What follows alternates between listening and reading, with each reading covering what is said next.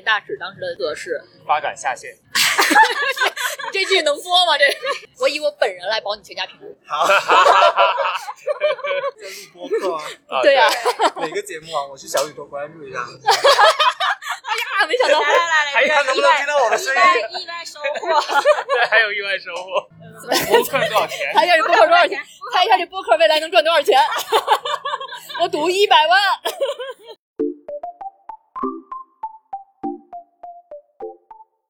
嘿你好，欢迎收听持续渗透 BS Water。我们是一档有温度、有态度，也争取有点深度的都市人文对谈节目。我是主播 Holiday。从最开始录播课的时候，我就跟大家介绍自己是一名穷游背包客和自由职业者。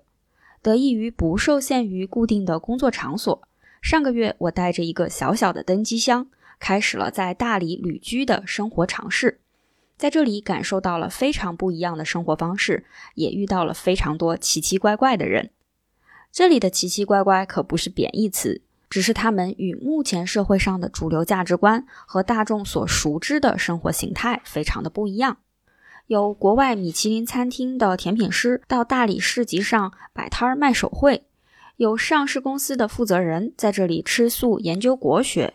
有二十出头的年轻夫妇放弃一线城市的高薪工作，在古城熬夜卖手作；有不惑之年的纪录片演员放弃家里的生意，日复一日用模仿卓别林的方式坚持自己对艺术的追求。和这些人的相遇，让我萌生了做一档新栏目的想法。所以之后我们会在持续渗透里定期更新一个子栏目，叫做“持续探索”。聚焦数字游民、新移民和有趣的生活探索者，邀请他们围绕生活在别处，讲一讲自己的旅行故事、创业经历、工作方式，对于情感和财富的态度，向大家展示生活的另一种可能性。这个栏目也会配合公众号的文章共同发布。那本期就是我们持续探索的第一期，今天的嘉宾小是我的老朋友了。我第一次见他是在二零一九年爱彼迎女性力量的活动上，当年他凭借在北京三里屯的美食体验获得了全国体验达人大奖。而在此之前，他已经在西班牙生活了八年，还曾经是米其林餐厅的甜品主管。美食已经非常能治愈人了。后来我又从其他朋友那儿得知，他还是一名心理咨询师。这一次我们在大理重逢时，他已经从北京搬到大理一年的时间了，俨然已经成了大理的本地通。在他的带领下，我和咱们节目的副主播 Hoy 一起体验了在菜市场临时成立云南菌子代购小作坊，去看了他的脱口秀演出，还体验了在大理最文艺的床单厂市集的一日摆摊。总之，都是非常奇妙的经历。我觉得他身上有一种能力，就是能够随遇而安，快速融入新的环境，熟悉在地文化。可以说，我是在他的影响下，决定了自己也要搬到大理，开始新阶段的生活。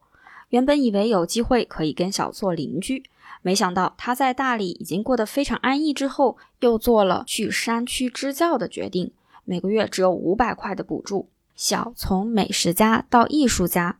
到脱口秀演员，再到山区支教老师，从西班牙到北京，再到厦门、大理，又即将去远方的一次次选择和转折，都太奇妙了。我迫不及待的想知道他到底是怎么想的，他对自己的未来有什么样的预期，也想尽快把他的故事呈现给更多听众。所以这一期播客是我们一边摆摊一边录制的，也温馨提示一下。这一期的节目和以往不太一样，在尽量不影响收听的情况下，我们保留了一些环境音。悄悄说，主要是我们技术上也实在是去不掉，所以你会听到我们和市集上客人互动的一手对话。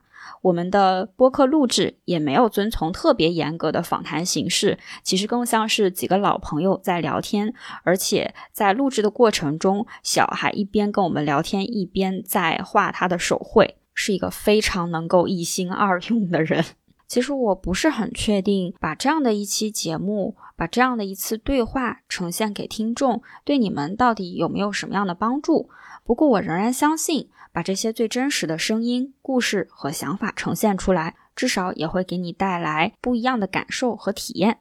好啦，那么接下来让我们走进小的故事。我们这一期的嘉宾小，我们请他跟大家打个招呼。Hello，大家好，我是小，我就是大理那个奇怪的人之一。大理有很多奇怪的人，对，很高兴认识大家，也很荣幸参加 Holiday 的播客的录制。是那个冰箱贴，可以看看这边的效果。大家会听到背景音是主播做生意，主播和副主播在帮我卖东西。对，其实就像 Holiday 说的，就是我的人生真的有很多的这个选择，然后包括知道之前去到很多不同的地方。如果大家感兴趣的话，我今天可以聊一聊为什么当初会去到西班牙，然后做了这么多的一个转折。对，对，然后这个这个节目我要再插播一句，就因为之后小孩会去支教，他支教之后，我们还说还会再有一个后续，所以大家如果这一期听完了之后有什么其他想问的问题，可以留言给我们反馈，我们在下一期的时候再给大家一个答案。还是个连续剧是吧？对，连续剧。对我先给大家讲讲当时为什么会会决定去西班牙。零九年，当时大学毕业，周围当时有很多人都去到美国，就是去到英国，很羡慕。然后，但是又考虑到经济实力，然后再加上我当时在学校学的是旅游专业，所以当时想去西班牙的话，一个是费用比较低，还有就是西班牙语是世界上除了英语之外的第二大外语语种。当时出于这个选择，就去到了西班牙。其实我也是旅游专业，你是去了西班牙之后才学的西班牙语。我其实是在大二的时候就开始学西班牙语了，只是在大四的时候才确定我要去到这个西班牙的国家。当时我妈还说，西班牙是为什么要去非洲这个国家？太遥远了，不知道。去到那儿之后，我会觉得去到西班牙这个留学这个几年，其实是我人生中非常非常重要的一段时间，因为这个是我人生第一次意义上可以自己做选择。就当我想决定去西班牙的时候，其实那一刻我就开始自己做选择。去到那边之后，先学了一年的语言，然后呢，第二年读了研究生。就以我这样的西语水平，还读了研究生。你研究生读的是什么？读的其实很有意思，那个专业叫休闲项目管理，它其实研究的是跟人的体验有关系，其实跟旅游啊，或者是跟体育啊、音乐这种休闲类别的东西有很大的联系。所以我前两年都是中规中矩，好好学习。那事情发生转变是在 高潮来了，在呃研究生毕业的时候，那个时候我其实面临着，要不然就是回国，要不然就是找工作。但是与此同时，在西班牙的两年，我发现我对烹饪产生了浓厚的兴趣。因为当时我留学的时候没有什么课外活动或者是跟人接触的机会，大多数时间都是在家里面去去做东西。然后我会发现，通过美食去邀请朋友啊，或者什么，是一个非常好的一个途径。所以那样的两年，慢慢的呢，就产生了对烹饪的兴趣。而且我的朋友全都是来自那种夸夸群的，你知道吗？就不管你做的多难吃，然后都啊好吃好吃，我就膨胀了。我们副主播也是夸夸群群主。那个时候零九年那会儿就开始流行这东西了，所以当时我就很膨胀，我说哦，我觉得我在做饭上有天赋，我不能浪费这个天赋。所以研究生毕业的时候，我就说，那我去学厨吧。而且刚好西班牙，我觉得这一点非常棒的是，他们对于学习这种技能性的教育是免费的。所以我当时去了一个类似于像蓝翔的厨师学校，学了两年，一毛钱没花。是是新东方，啊，蓝翔是开挖掘机的。哦，我为什么会想到蓝翔呢？就是 我这个人的挖掘能力也很强，他们就觉得我可能在蓝翔学过。是挖掘能力特别强，因为最开始我知道你在西班牙不是在那个米其林的餐厅工作过，是的，对，所以我一直以为你是学本身就是本身就是和餐饮的这些是相关的，没想到我是半路出家，对不对没想到，我我真的是半路出家。那两年，我当时学厨师的学校是在西班牙的北部。如果对足球感兴趣，可能会知道那个城市叫毕尔巴鄂。我当时是那学校里的唯一亚洲人，所以很多人见到我入学的时候，又是一个亚洲女生，所以就非常的就觉得很奇特。下课的时候会跑到我们班门口去看。当时也遭遇过一些，就是我觉得，因为当时我周围的人都是十七、十八岁的，我是唯一一个二十多岁的。当时我们学校是有校服的，我当时入学一周，我就发现我的裤子丢了，然后我就去跟校长去说这件事情。当我说完这个事情回来的时候，我的裤子就回来了。对，所以这里面就会有一些呃，我以为的一些人为的原因。后来我是怎么改善这个局面的呢？因为中国人去到外国之后，数学特别好。当你有一个东西特别强的时候，而且他们有求于你的时候，比如说希望你给他补补课啊，或者讲讲题的时候，然后你的这个地位就上来了。对，从此以后衣服、裤子什么再也没丢过。那他们剩下其他人就十七八岁，他们去学的时候，嗯其实也是在念书，然后就去学的嘛？这一点我觉得很棒的是，西班牙它其实他们的这个初中读完之后，并不是所有人都要上高中，他们就是其实非常推崇这种技能教育，所以我们班有很多的学也好，他们都是就是十五六岁、十七八岁，然后直接就学徒，他们就是想学完两年之后直接就是找工作，然后做一个职业厨师，这就很好，并不是说在这个环境之下所有人都要去上大学，所以当时我的班里面其实都是以这样的学生为主。学厨那两年是我整个人生最开心的两年。然后学完之后就去米其林工作了。哦，学完之后其实还挺坎坷的。一开始的话是在我们那个区域中，就是毕尔巴鄂城市里面有两家米其林一星的餐厅去做后厨。做完之后呢，马德里的一个中国餐厅的老板就过来说：“哎，你要不要跟我一起去合作？”所以我当时其实是非常，我觉得想的比较简单，人家抛了一个橄榄枝，然后我可能也没有去考虑我的能力到底行不行，是那个契机就搬到了马德里，但实际上并不顺利，并不顺利，因为毕竟刚从厨师学校出来，也没有太多的经验，所以所谓的合作其实就是干了一两个星期，最后就被人家开掉了。所以当时状况其实不是很好，再加上当时身份也快过期了，所以为了留下来，就不得不去做了一些自己不感兴趣，但是为了生存下来的一些行业。对，不是非法的，让大家往那个方向想。为了留下来不择手段，做了一些文职，好吧？那个文职其实也很有意思。我当时选择了厨具销售，厨具销售，因为我本身是学了两年餐饮嘛，我想。即使我做文职，我依然要跟这个行业沾边儿。我要去了解那些厨具啊，那些东西。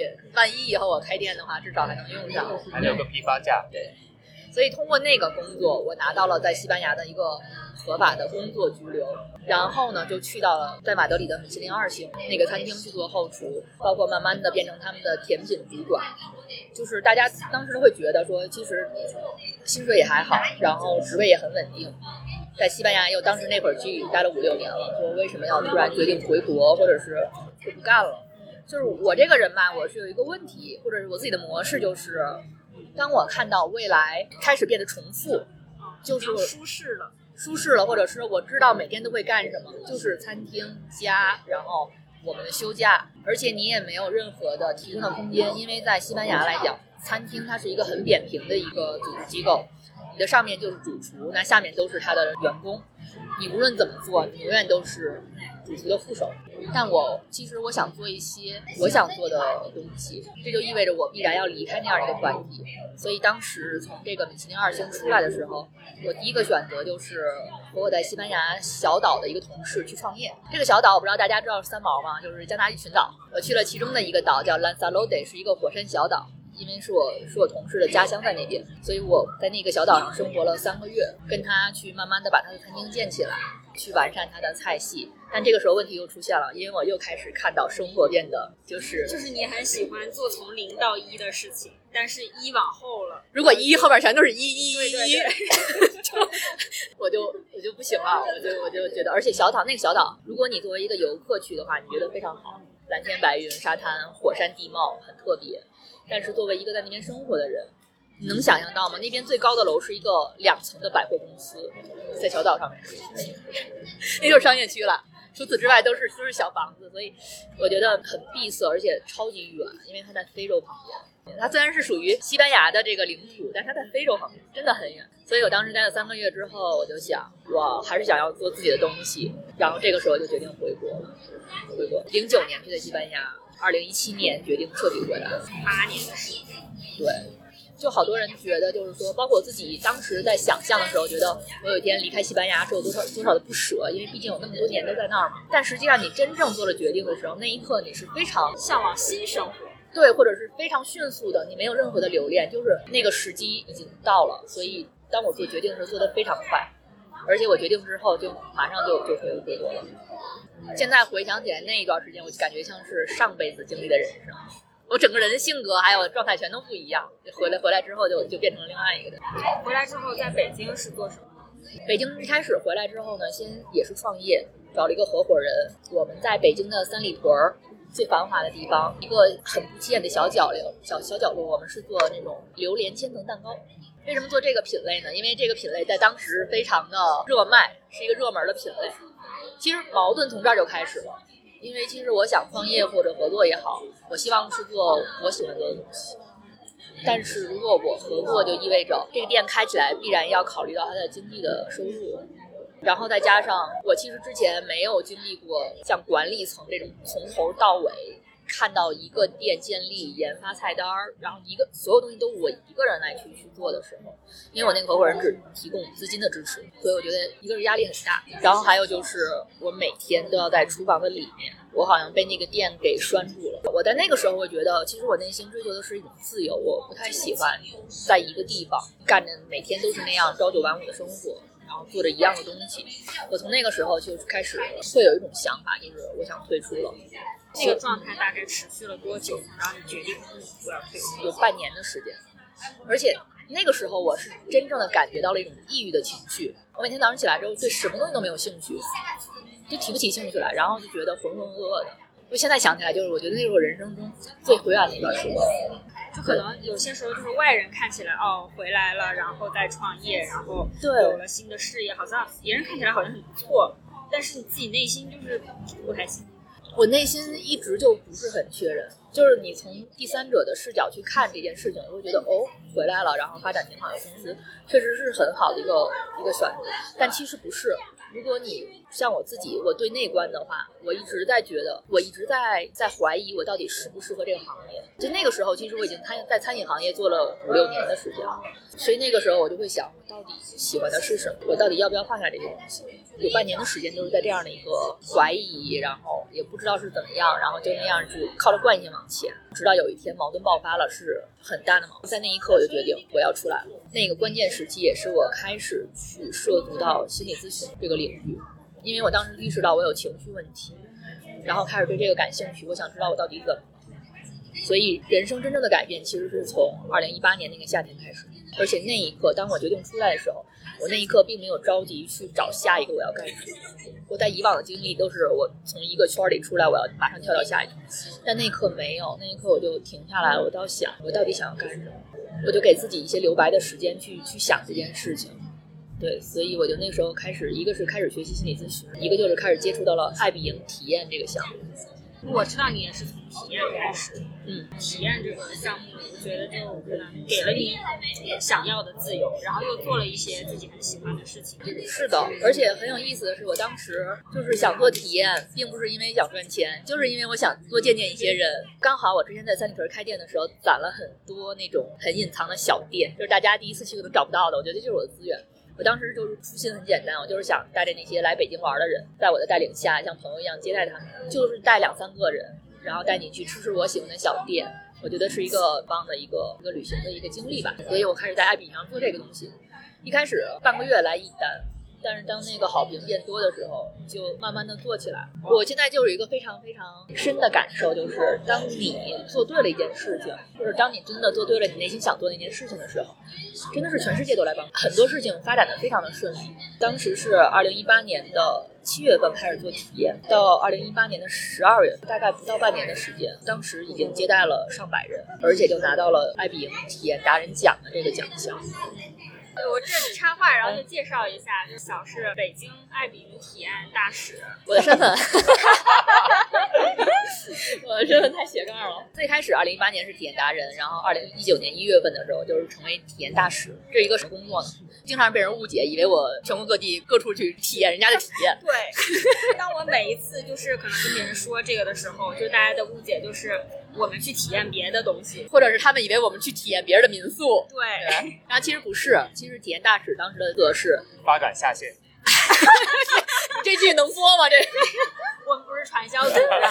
就是我们要去找和我们一样有趣的灵魂，然后把他们变成体验达人，提供一些机会去接待更多的这些游客，大概是这样的一个身份。对，所以当时无论是体验达人还是体验大使，都是我非常非常喜欢的工作，因为它给了我无限的自由。我在每一次接待客人的时候，每一次带他们去的地方，或者都是每一次经历都是独一无二的，因为你见到的人不一样。包括体验大使也是通过这个工作见到了全国各地有趣的人，一下打开了视野。所以这种状态一直持续到了二零二零年疫情之前，我都很开心，都很开心。我就觉得人生很有意思，它就是一个一起一伏，一起一伏。一八年的时候进入低谷，然后慢慢回回起来，然后因为疫情又陷入到低谷，所以它就是这样一个人生，就是很无常。上升到了人生，上价值了哈，上的有点早。没事，后面还有更多的价值。对到大理啊这边还有更多价值可以上。就是刚好今天我们录这个播客的时候，旁边两位就都是拿了个爱饼奖，他们俩的状态也是我特别喜欢的，就是在爱饼上有非常非常多的体验达人，然后也有非常非常多的房东，可能大家做这个事情的目的和目标其实是很不一样。也有些人他会也可能会把经济上的收益放在更靠前的位置，但是我觉得当你做一件事情。最开始是没有太多的考虑，就最开始像我们做体验这个活动的时候，真的不会说觉得要靠它赚多少钱，就是丰富我业余生活的一个方式，可以认识更多有意思的人，就很简单，就这个目标而已。对，然后当没有很刻意的想要去达成什么的时候，它反而就是能给你带来很多意外的收获。这个收获不一定是经济上的，就是我是真的通过做这个事情觉得很开心、很快乐，有那个状态的调整。哦，我觉得这个真的太重要了。经历了这么久，我我最近才真的发现，就是有些东西真的是钱没办法给你带过来的。当你做做一件你喜欢的事情的时候，然后这个东西给你的满足感，这是人生中最幸福的时刻。那你接待过这么多组不同的客人，然后大家也是身份背景上完全不一样，有没有什么给你留下印象最深刻的？我到现在为止，应该已经接待了超过八百八百多个人，八百多个人从你的人生中就是当过客一样过去的时候，就是你让我去想具体的一个，我现在可能就好像从我的那个百宝箱里面去去翻那些珠宝，我觉得每个都好珍贵啊。但是我觉得很有意思，就是我之前接待的时候，有大多数都是我觉得很厉害的是，中国其实有很多独立的女生，然后她们自己选择独自出行，会报爱饼体验嘛，去了解这个当地的城市。然后当时我的那个团里面有一个女生，然后还有一个男生，哦，我觉得超级，我觉得两个人的性格超级的匹配。对我当时没有想到，哇，我这个体验还有一个牵线的功能。对的，有后续吗？后续我不太去看他们朋友圈，我就觉得当下就是很好，当下是一个非常美好的一个一个一个状态。对。而且就是不光是体验，包括我我周围有个朋友，他们有很多人是因为爱饼相识的，获得了一个很好的一个一个姻缘，我觉得真的真的很棒。还有一些人就是在这个体验中接待的，有些人其实是比我年纪大的，有一些高管啊，还有一些很有经验的人，然后去跟他们去聊，我觉得对我人生来讲，或者是对于我去看我的未来来讲，其实对我是很帮助很有帮助的。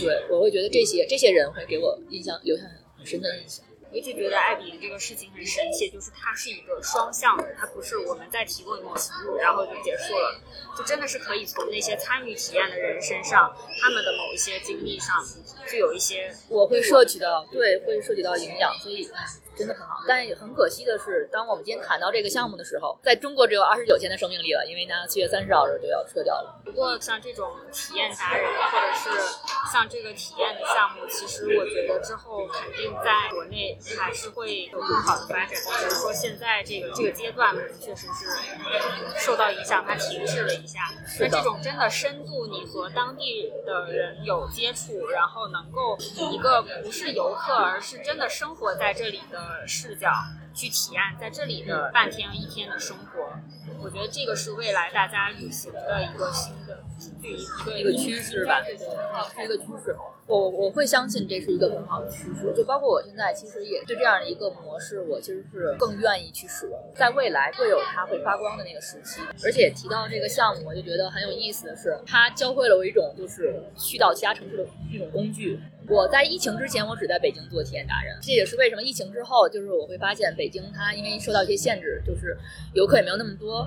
我那个时候就突然有个想法，我能不能去到其他城市去做体验？因为我有时候跟一些当地的人去聊，你生活在那个城市，你可能不觉得你的城市有什么特别的地方，或者你的视角可能跟游客的视角不一样，你觉得习以为常，可能是其他人会很喜欢的。对，这要说到我是蓝翔毕业的，具有了一种神奇的挖掘能力，所以我当时呢就是想做一些尝试。我先去到青岛，然后去到重庆，然后又去到厦门。我发现厦门当时冬天去的很舒服。我想在这城市待下来，然后我觉得我能活下来，或者是赚取收入的工具，就是把艾比的体验开到厦门。所以其实很少见的是一个外地人在另外一个城市开体验，就大家会质疑说你又不懂，对吧？或者对你又不是当地人，对，但是我的视角就很有意思的是，我是一个游客的视角去深入去挖掘这个城市，我可能会知道，如果一个外地人来这个地方，他可能会对什么感兴趣。所以我当时开了厦门的巴士的逛市之旅，巴士是当地的一个很有意思的一个市场，还开了带他们看夕阳，还有去那个叫沙坡尾的那个地方去做一个 city walk。那在厦门待了多久？厦门待了半年，然后为什么又突然从厦门又到了新的地方？哎，这又牵扯到我自己的这个，因为我发现生活又开始对吧？而且关键是厦门夏天真的好热呀！我六月份，我当时决定我不成，我得找个地方先避避暑。我当时的想法很有意思，我说七八月份他们给我推荐说云南不错，大理不错，你七八月份去云南避避暑，天气呢转凉的时候你再回厦门。我说好啊。所以我当时就是说，OK，那我就先来大理待一两个月。好家伙，这一待这一待就不走了，就不走了，待到现在都已经一年一年多了，对，就进入到了人生的一个新的阶段。我觉得大理看你的状态，包括你做的事情，可能又跟之前就是可能做体验的那个状态又不太一样。对，非常不一样。我觉得大理是一个很神奇的一一个地方，它对很多东西很包容，而且它能够滋养一些东西。我其实无论是在青岛啊、重庆或者厦门。我有时候会画手绘，就是我用艺术来去去去观察这个世界。然后来到大理之后，我发现它有非常丰富的民俗文化，还有它的非物质文化遗产。然后我当时不知道为什么，我对当地有一个神兽叫瓦猫特别特别的感兴趣。我就开始画这个东西，这个东西其实是建在房屋脊中央的一个小神兽，它是拿那个黑陶捏的，是一个立体的东西。当时就想画它，我就把它设计成了平面的图形。这个东西就像一个种子一样，随着我在大理的时间越来越久，然后这个种子就就开始生长，慢慢的长大，然后枝叶变变得繁茂。我就创建了自己的瓦猫的周边，画了画了很多东西，对 对，相当于瓦猫宇宙吧。做了宇宙的主宰者。大理这边又有很多的市集，我就带着我的东西出摊儿，然后我会发现，哦，居然有人会喜欢我做的这些东西。所以我觉得这个是我整个人生中来也是非常非常特别的一个经历。这样的一个工作方式也能活下去，很神奇。我觉得就很多事情是在大理是。跟其他城市不一样的地方是，就是你想法可能其实一直都是有这些想法，但是在其他地方可能就是没有那个环境和氛围能支撑把这个事情开展下去。对对，但是在大理，它就是刚好其他人都是这样子的，就很多很多这样的人，那我们就有这个氛围可以开展下去。对，而且大理这个地方嘛，它虽然是一个旅游的一个目的地，但实际上从它的经济水平来讲，它其实并不是一个很富足的一个城市。在这里，就是你可能没有什么太高的欲望，没有什么物欲，让一个人变得非常的，我觉得是非常的纯粹。所以这也是为什么大理会有很多的艺术家来这边搞创作。就很多东西，你可能在抛去一些其他的干扰之后，你会更容易把它发展。然后说到说到这个艺术创造，我就除了搞绘画跟色彩方面的，我居然还在大理涉足了脱口秀领域。对，这个是一个特别有意思的转变。我和我的小伙伴也去听过了，嗯，借用那个主持人开场说的话，脱口秀它是对于生活的观察，真的是有一个出口，可以把你各种方面的情绪观察都能通过这个表达出来。啊，一开始怎么想到说，哎，我可以去讲一个脱口秀的这个东西，也是。是一个契机。我当时大概去年十一月份的时候，就无意中去浏览大理的一个豆瓣的一个小，发现呢有人在招募脱口秀的培训。我平时其实是会看这个脱口秀大会的，我很喜欢看，但是我从来没有想过有一天会说。他有这个培训，我说那我去看看是啥玩意儿。对，我就我就去听听看。然后过去了之后呢，我们那个主理人又很负责任，他会很系统的进行培训。后来我会发现啊，脱口秀它是一个很棒的一个传播的一个台。我过往的经历很丰富，我就会想。我其实我想被更多人看到，我想让我的经历让更多人知道，让他们知道人生其实还有这样的一个活法。这也是我当时选择脱口秀的一个初衷。对，我然后我就开始入了这一行，到现在为止其实已经半年多了。如果大家来大理的话，近期可能看不到了，因为我要去支教了。我每次都是介绍那些东西，就是说刚让大家知道，其实它已经要完结了，对吧？跟大家安利一下那个爱彼迎的体验，就是来只有二十九天，逗起你们的兴趣。哎，你们也体验不到我，然后我达到目的了。我是一个很坏的人，但我觉得这个传播还是有意义的。别人感兴趣，别人还可以去做什么样的事情？他可以去发展，在他的城市是不是可以去摸索一下？是的，这个平台暂时没有了，但是你先去感受了这个城市，挖掘一下，以一个不同的视角去看待这个城市，我觉得也是有意义的。包括脱口秀这个事情啊，嗯就虽然说他可能不一定能来到大理讲，或者作为观众去看大理的脱口秀，那也许他自己有这个一些生活的观察的时候，他可能自己写写段子，可以的，对，这是一个脱口秀是一个非常棒的，我觉得是一首先是让你发泄情绪的一个方式，因为脱口秀的段子大部分都是基于负面情绪，都是你对人生的一些不满、一些觉得愚蠢的地方、觉得疑惑的地方，用这个表达出来的。我觉得它是一个很高级的一种升华。说到这儿，我突然断片儿了。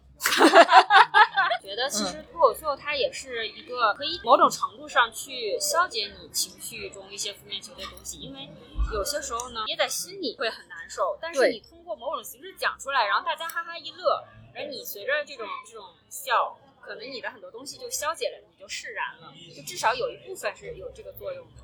是的，而且你知道，就是把你内心最痛的部分，或者是最有负面的情绪的部分，你要把它处理的好笑，这个东西不容易的。其实你在处理好笑的这个过程，就是你在跟这东西和解，或者说你在用一种全新的方式去理解它。所以，当你把你的遭遇、遇到的一些经历，然后把它说出来，并且别人觉得很好笑，那也是一个被治愈的一个过程。大家感兴趣的时候，真的可以考虑这个东西，不是为了挣钱，因为脱口秀真的不挣钱。我们说了半年了，一直都是免费开放麦。真的不是以挣钱为目的，但是你把它当成一种人生的一种不同寻常的一个经历。尤其对我来讲，因为我很希望被关注，站在台上那个黄金五分钟，我觉得我真的是非常满足。我有时候开玩笑跟他们说，说脱口秀就跟吸毒一样，上瘾，上就是你吸的时候很爽，对不对？然后你没有毒或者你在写段子、你在准备的时候就真的很痛苦。然后你们是不是很好奇我为什么又从脱口秀去到支教？就是我的跨度都非常大，而且它转换的频率越来越快，对不对？呃，支教这件事儿还要感谢脱口秀，因为我今天下午刚好要参加一个商业演出，是给来云南支教的一些老师，他们要结束他们的两年的项目，然后给他们一个晚会，所以邀请我们去说。我当时在写段子的时候，我要去查一查支教的背景啊，了解一下这些东西。然后我就突然看到了一个艺术疗愈方面的支教，无论是艺术还是心理疗愈，都是我很感兴趣的东西。然后再加上爱彼迎退出中国，我两个收有收入的这个部分都已经现在都没有办法再进行了，所以我会觉得这是一个很好的时机去做这样一件事情。可能会有人不理解啊，去到偏远的地方。至少要半年，意味着可能会跟这个社会要脱节，或者是你在做的东西就被中断。但是我在考虑这件事情时，觉得没有。我每次做选择，其实我在二十多岁的时候做选择，我还可能会去犹豫我该走哪条路。我会走到现在的话，我觉得我每一次做那个选择，就是越来越坚定。因为每一次的选择都是越来越接近我内心真正想追求的那个东西。我自己学心理咨询嘛，我也是要见我的咨询师的，做了两年的心理咨询，然后我有时候就会跟我的咨询师讨论，说我存在于这个社会的这个世界上的目的是什么，我为什么要存在，对吧？然后包括我内心真正追求的是什么，我会想一些这些东西。然后我就会发现，当我去做了去是去支教的这个选择之后，我会发现这个选择它其实是很满足我内心想去追求的那些东西。我为什么特别羡慕你的状态？嗯，就虽然现在我也是一个就无业游民的，就是可以在各个地方很闲散的工作的这样的一个状态，嗯哼，但是当我做选择的时候呢，我可能最终也是会选择，可能我要来大理或怎么样，但是中间我的那个考虑的过程、考虑的东西非常非常多，也有很多很多非常世俗的考虑。但是你面对很多选择的时候，你能非常非常快速的有一个东西在支撑你，你就能按照那个下决定，没有太多在干扰对对。哦，我最近其实有一个感悟，就是当我放弃或者是把对钱的这种权重看得比较低的时候，我会发现我做任何的选择，或者是我做那些事情，就会压力就会小很多，或者是更容易让我去去到我想去的那个地方。我最开始说脱口秀，其实我还当时啊、呃给大家自我暴露一下，我当时有个小私心，我说啊，这个是不是我人生要这个出名的一个捷径了？是不是？马上上电视了，脱口秀对对，大家第五期就看到我了，是吧？我想，我肯定肯定很牛逼的，对吧？结果你去做这件事情的时候，当你带有这样的目的，为了去成名或者为了通过这个东西赚钱的时候，我压力真的非常大，因为我的能力达不到，我的我的稿子有时候就是不好笑。然后这个时候我就不是一个享受，我原来说脱口秀是为了被关注或者是表达我自己，但有这个东西在的时候，我就办法没有办法去全然的去享受它。包括支教这个这个决定也是，如果我但凡对钱可能会有一些自己的一些要求，或者对物质有些要求，我可能很难做出这样的决定。因为去支教的话，一个月只会给五百块钱的补助，几乎就是就是没有。最近我会想，就是钱这件事，我其实一直会会去思考一些事情，就是我很渴望能够挣到钱，我很渴望能够有一笔财富，但是我整个人生一直以来就从来没有这样的时期过，也不能说手头很紧或者徘徊在边缘，就是一个不温不火的状态。我会想。为什么？那心理咨询有时候想存存在闭合里，它有一个必然性。后来我去想这件事情，我的内心深处对于钱这件事情是有恐惧的，因为我会想到钱，当你多了的时候，你的物欲也会随着变多。如果你被它牵扯进来的话，你可能很难脱身。所以把钱看淡了之后，就日子会过得更自在一些。我可能说的也不是很清楚，因为我对这个东西还没有进行一个很系统的把它这个整理出来。但是这是你当下真我当下的一个感受。我觉得我对于钱是没有驾驭的能力的，所以可能我的潜意识就告诉我，你还不配到有钱的程度。什么时候钱能够为你做更多有意义的事情的时候？它才会出现的。对，每个人的选择不一样，每个人的那个真的追求的东西也不一样。有一些人也可以目标非常非常坚定的，就是赚钱，他也很享受其中，我觉得没有什么问题。对的。但是可能对于我们来说，没有办法把赚钱这个事情做成一个很人生目标的事情。我没办法，对我没办法。对对对，说起这个，我想起来，我我在二零二零年就是疫情的时候，然后其实一段时间就是很绝望的，我也很怕就是挣不到钱，我就还去算命，你知道吗？人生第一次 去算命，还是还是微信算命，你知道吗？然后我当时就问的问题，我说我说我我今年明年能不能挣到钱？然后那人就说大富大贵没指望的，但是。不会到街上要饭的。后来我说那就好，我说主要是城管不让。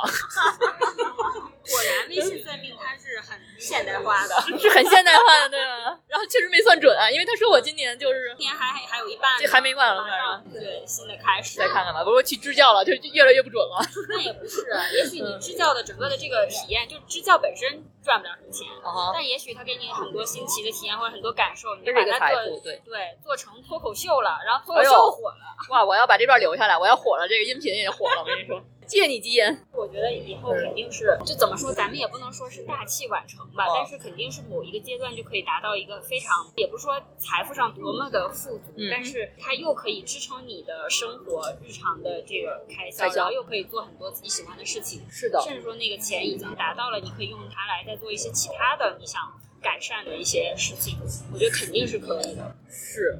我我我会我会想，我原来对于钱就是物欲，就是为了满足我购买啊，或者是让我生活更更好。但其实我觉得现在对于钱来讲，有更多的领悟，它其实可以帮你实现一些更多的一些想做的事，或者是让这个世界变得更好的一些事情。我觉得当我找到这种方法的时候，钱就会自动来找我，钱它也会被你吸引过来。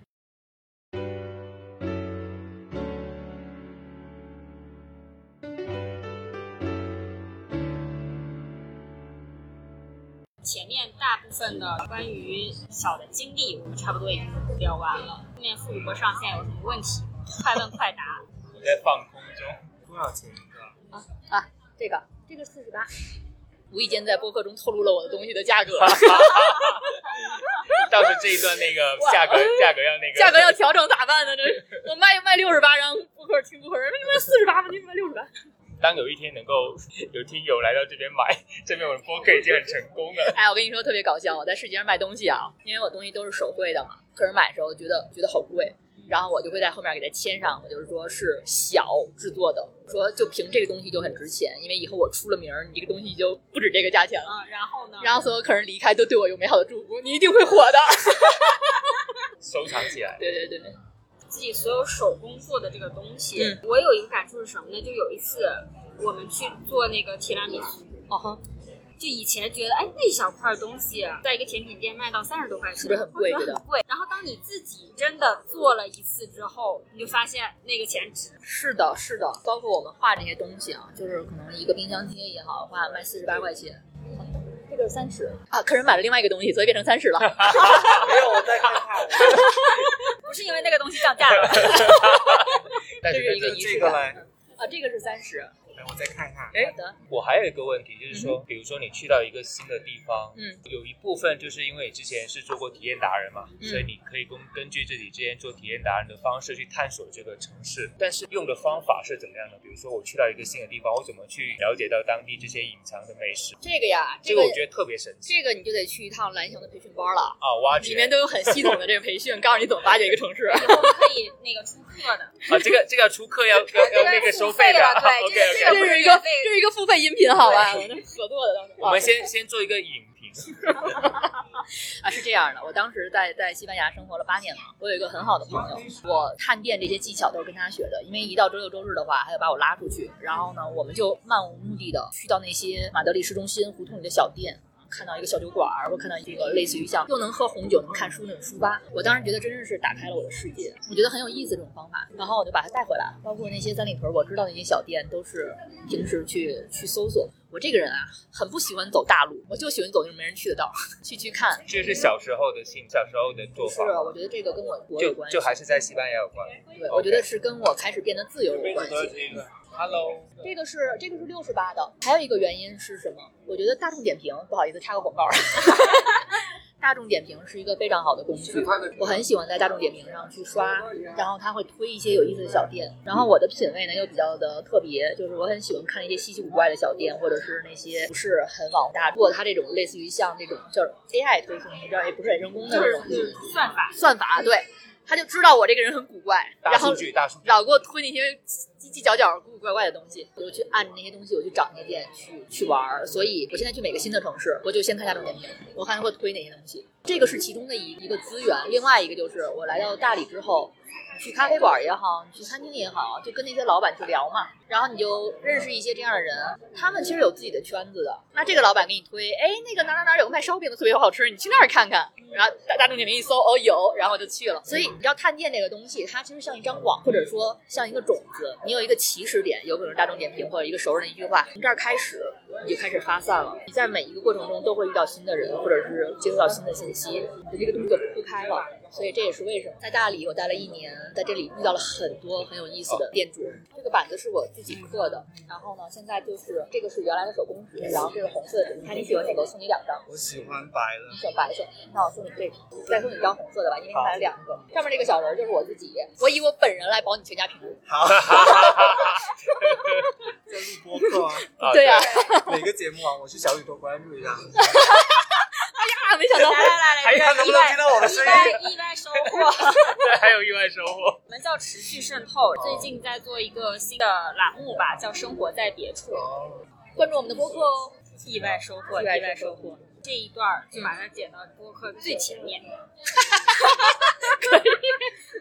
那比如说是一个他只是作为一个旅游游客，嗯来到这个地方，他怎么可以去挖掘这些比较特点的小店？哦，其实这个就看他对于信息的一个过滤了。你像我自己要去到一个地方，我我有很多的工具嘛，小红书啊、大众点评啊，我先去看看人家写了哪儿。还有一部分，其实我希望大家去到一个城市旅游的时候，不要太做太详细的那些计划，给自己一些放空的时间，就是随便去到一些路上，拐到一个小小那个里头，就是有时候你还在这种无意识的情况下遇到一些很有意思的小店，这种是很奇特的。它在你的计划当中，是你在走着走着、看着看着它就出现了。我觉得这个就像是人生中突然遇到一个人，一见钟情，或者是啊遇到一个很有意思的，这个是旅行中很有魅力的一部分。大家来如果来大理的也是啊，千万不要对大理有一些滤镜。这个城市是一个商业城市，就两条街，不是的，这个城市很有意思。这个它的那些小街小巷，然后隐藏的很深的地方，就是那些很有趣的人在。所以大家如果来到大理的话，多给这个城市留一些时间，自己在这条这个古城里面随意走一走的话，会遇到很多很有意思的。不要做太多的攻略性的计划，不要每个时间段排的太满，就自己闲着走走逛逛，也不一定说它能保证你看到一个点，但是你这个闲散时光里面的这个经历，往往就会发生一些让你印象更深刻的事情。而且我觉得大家可以去接受人生的无常，不是你去的每个地方都要很完美。不是说你你你就一定会看到一个很好的店，或者是有一个很美好的什么经历，它也可能是突如其来一场暴雨。但是你的这个这个经历，其实往往是印象更深刻的，它就是你留在这个地方所亲身感受的对的，们知道在暴雨里面把自己的鞋脱下来倒水，这种这种感受。对，虽然当下很绝望，但是你你回去讲起来的时候，对不对真的？是在你回去的时候，你会一直记着那个画面。后来回想一下，就是每一个经历跟每个经历之间，会不会有一种很神奇的感觉？就是好像冥冥之中有一条路在指引着你，去到各个地方，或者是做一些不同的事情。你知道你在问这个问题的时候，我这整个人浑身汗毛都立起来了，所以我觉得这是一个很触动我的一个东西，或者说它就它就是存在的。就是你看我我的人生七拐八拐，然后换了这么多职业，然后去了这么多城市，就好多人觉得好像定不下来，是不是？就是一直在飘着状态。但其实不是，我后来去想一件事情，我做的每一个选择都让我成为了我当下的这个我。如果我不做厨师，我就没有办法去做美食类的 city walk。那如果我不做心理咨询师，我可能就不会想到去搞心理疗愈。如果不说脱口秀，我可能就看不到这个招募支教的这个机会。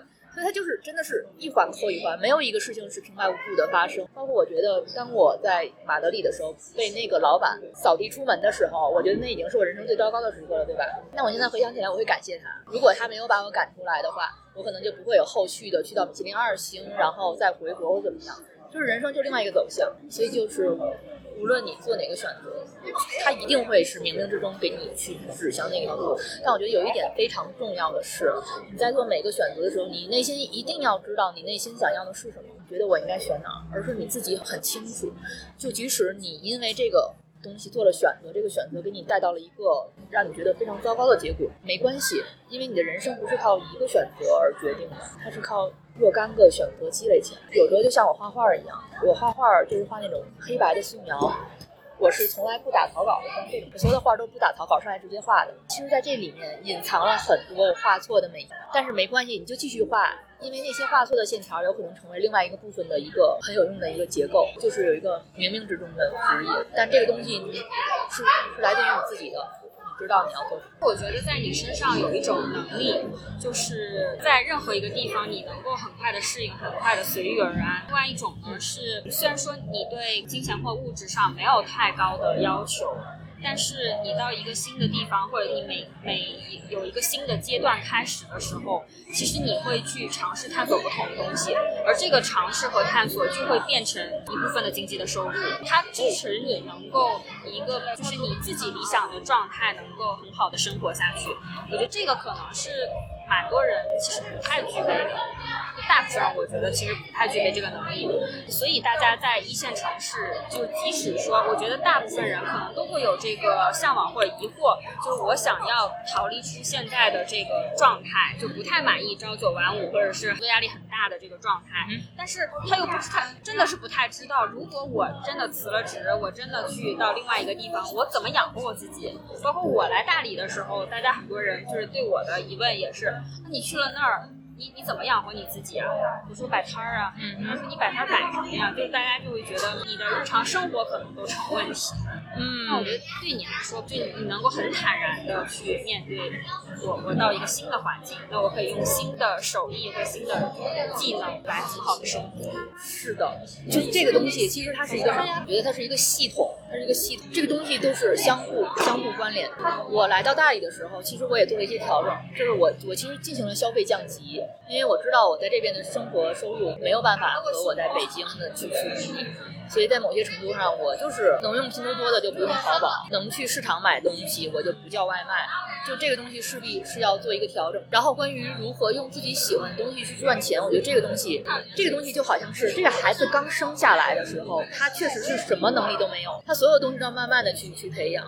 所以今天能走到这一个步，我觉得就是经过过去那么多次的尝试。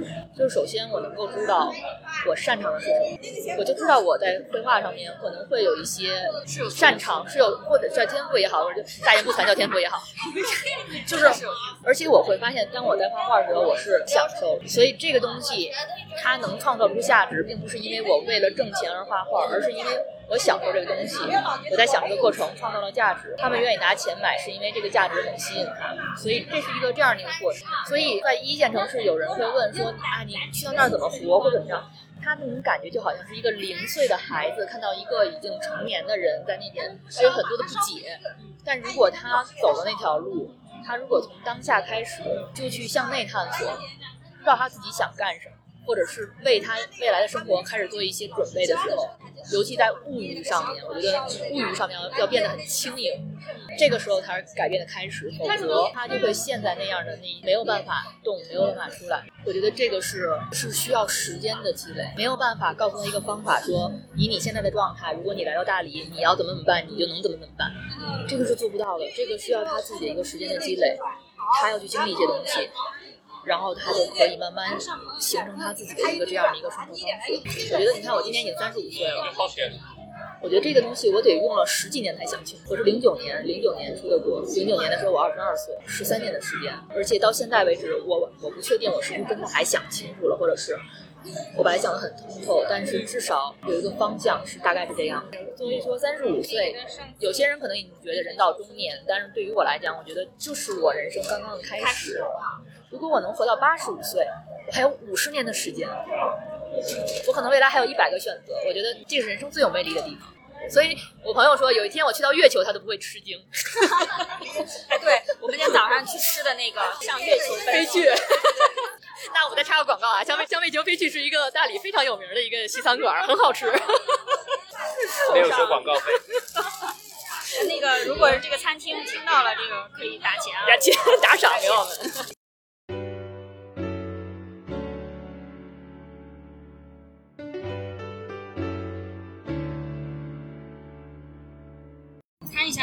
下，猜一下这个播客多少？播客多少钱？猜一下这播客多少钱？猜一下这播客未来能赚多少钱？我赌一百万。今天彩蛋哈，大家猜猜我今天这个不正经出摊儿，一下午赚了多少钱？猜一下，给个数字。四八八，好数。来揭幕一下。嗯，所以在大理摆摊儿，只要你有一技之长，都是可以可以的。